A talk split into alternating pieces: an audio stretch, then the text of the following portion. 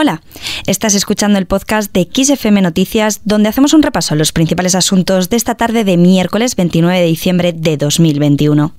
XFM Noticias con Carmen Soto.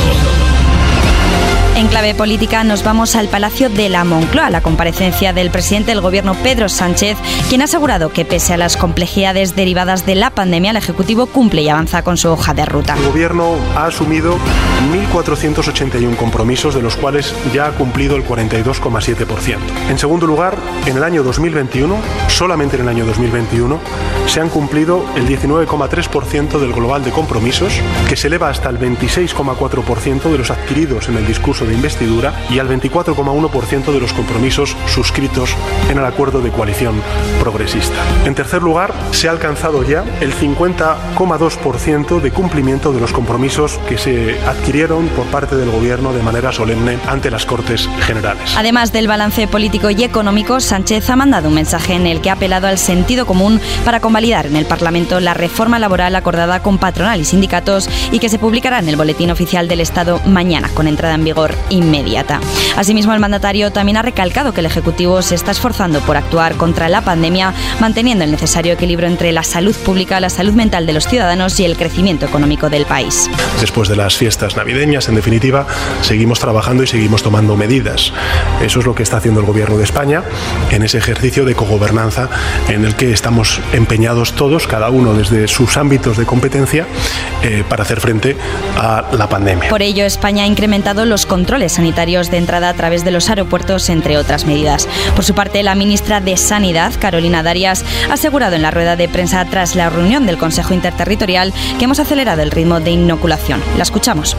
Algunos datos del informe de hoy indican que ya hemos administrado más de 86.2 millones de dosis, 429.485 más que ayer, significa que hemos acelerado, como pedíamos a las comunidades autónomas, hemos acelerado el ritmo de inoculación de esas dosis de refuerzo fundamentales, especialmente en el tiempo en el que estamos.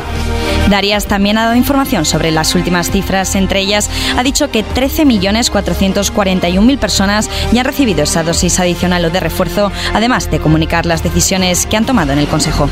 En el Consejo de hoy hemos eh, compartido la decisión que en el día de hoy ha adoptado la Comisión de Salud Pública, la hemos convocado al mediodía de hoy, respecto al periodo de aislamiento de las personas con una prueba de infección positiva. Hemos pasado de una reducción de 10 días para esta persona a 7 días. Esta propuesta ha sido aprobada por unanimidad de todos los miembros de la Comisión de Salud Pública, por unanimidad.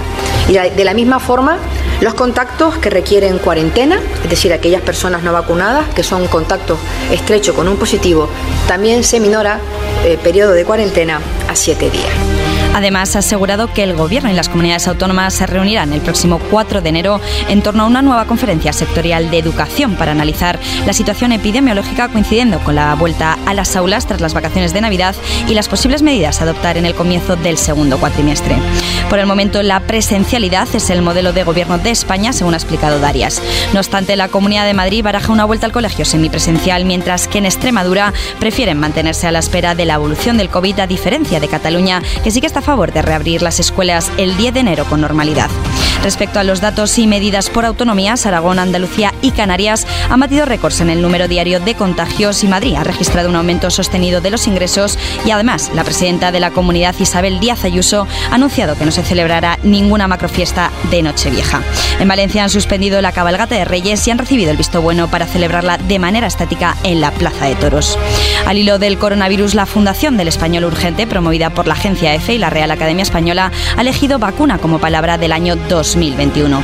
Además de por su gran presencia en el debate social, político, científico y económico, la Fundación la ha seleccionado por su interés lingüístico. Y en lo que respecta al terreno económico, el precio de la electricidad en el mercado mayorista subirá mañana jueves un 10,8% con respecto a hoy. Así se situará en 200,68 euros megavatio hora, su tercera subida consecutiva, superando por primera vez en esta semana la barrera de los 200 euros.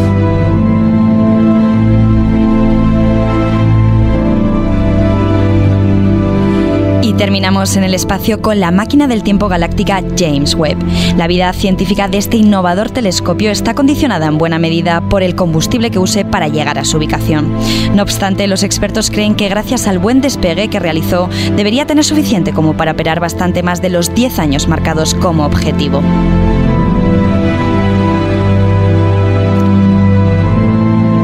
Con esta noticia sobre el espacio lo dejamos. Ya sabes que la información en directo vuelve a XFM como siempre dentro de una hora. También tienes disponibles nuestros resúmenes informativos en el podcast XFM Noticias. Búscalo en las principales plataformas.